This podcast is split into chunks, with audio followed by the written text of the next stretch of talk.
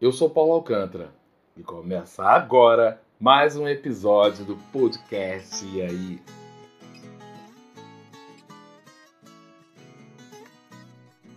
Olá, eu sou Paulo Alcântara e começo essa conversa te fazendo uma pergunta.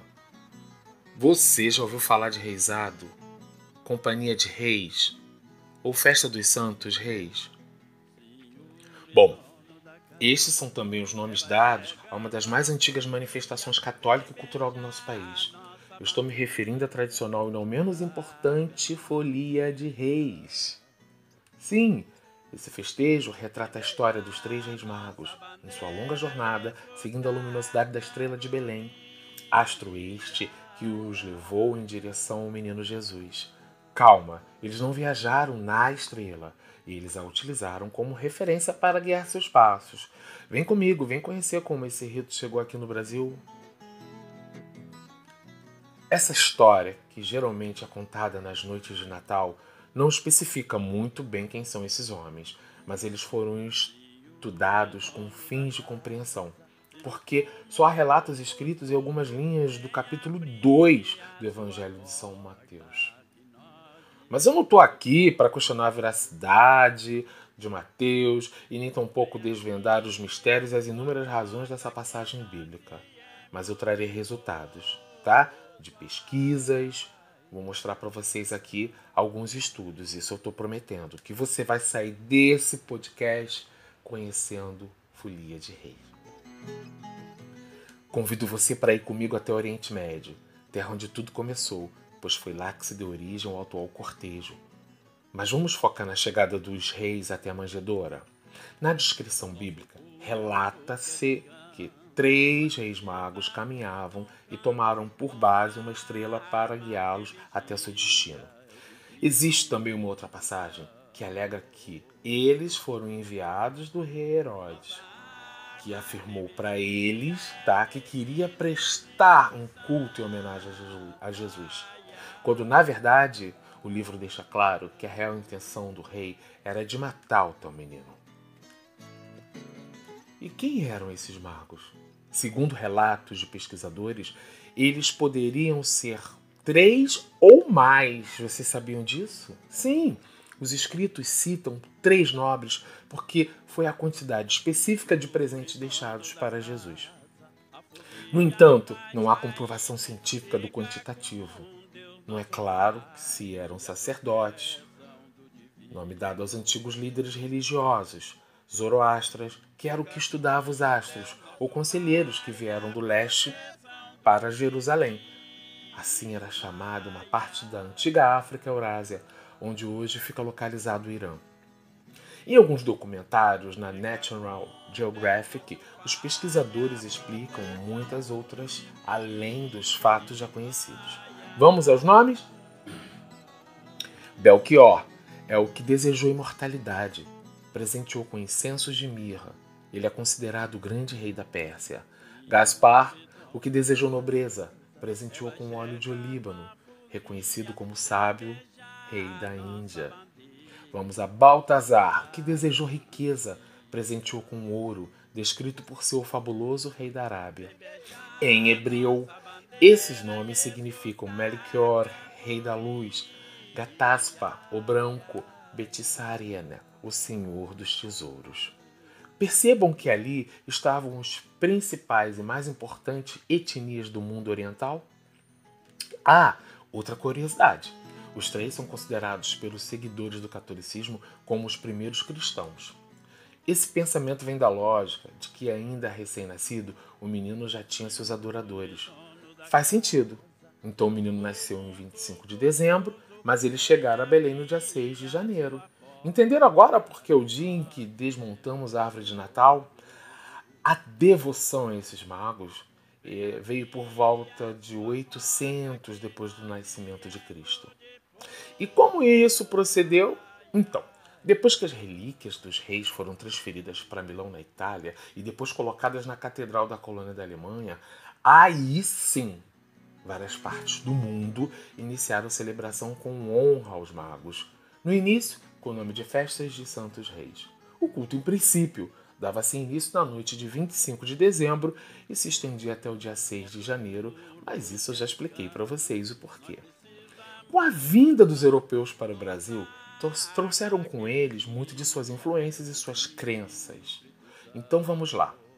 Aqui ela se tornou tradicional e principalmente no interior dos estados do Rio de Janeiro, São Paulo, Bahia, Minas Gerais, Espírito Santo e Goiás. A caminhada dos três aqui tornou-se um cortejo, digamos assim, de músicos e cantantes trajando roupas coloridas, cheias de bordados e fitas, portando um estandarte e com máscaras enormes e assustadoras por alguns personagens que vão acompanhando, sendo confundidos com o próprio diabo. Alguns os chamam de palhaço. Vou falar deles um pouquinho lá no final. Me, me cobrem isso, hein? Então vamos lá. Durante a peregrinação religiosa, pelas ruas e ruelas, eles revivem a mítica viagem dos reis a Belém. Entenda agora por que na Folia de Reis, trazida para o Brasil, é formada por músicos, dependendo da região, é claro. Três dos fiéis vêm trajando com manto confeccionado de tecido ou TNT, que é um material sintético para fazer lembrar as vestes daqueles personagens, ok? e eles vêm utilizando também uma coroa juni, uma coroa que representa toda a realeza. Essa coroa é carnavalesca, ela faz alusão aos três santos. No cortejo, esses, esse que eu estou citando, eles tocam melodias em suas violas enfeitadas de fitas coloridas, com rosas amarelas, rosas brancas, o pandeiro faz a marcação do ritmo das cantigas antigas e a sanfona dá um toque de alegria ao cortejo. Mas um dos maiores símbolos que eles portam é o estandarte colorido e adornado que é entregue aos donos da casa para que os moradores sejam desta forma abençoados. Sobre as cantigas, muitas vezes elas são compostas de atores do próprio cortejo ou de autores desconhecidos, mas mais antigos. E assim, os devotos dos reis levam alegria pelas ruas, vielas da cidade, abençoando casas e famílias e pedindo às vezes um café, um suco, um copo d'água, um bolo, mas o principal é uma ajuda. Essa ajuda em dinheiro é como se fosse em troca da bênção que eles estão recebendo. E para onde irá esse dinheiro? Esse dinheiro é para a realização da festa que vai acontecer no dia 6 de janeiro, durante todo o período do Dia dos Reis. Agora vamos falar sobre a origem do enigmático palhaço, que perturba, diverte e às vezes assusta. O único mascarado da folia, o palhaço ou mascarado, como eu já citei lá anteriormente, ele serve de guia, ele entretém quem está na casa, conhece todos os moradores e é quem, em sua maioria das vezes, anima a visitação que é feita na casa do abençoado. Mas saibas que ele representa toda a maldade do rei Herodes, ou do exército do rei Herodes, que sempre perseguindo o menino Jesus com muita maldade no coração.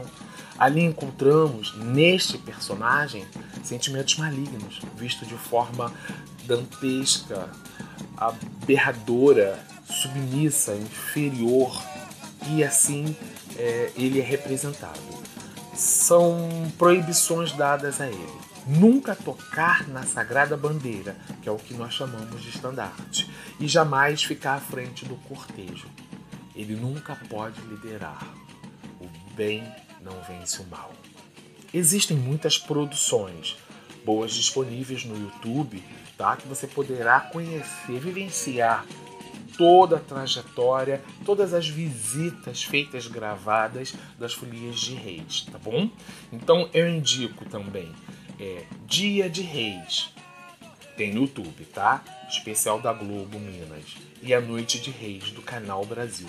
Duas grandes referências de veículos que é, são creditados. Eu vou terminando por aqui e, bom, eu espero que esse episódio você tenha gostado. Eu agradeço a sua companhia e se quiser, mande sugestões de pauta Eu prometo que juntos falaremos de muitos outros assuntos interessantes. Até breve.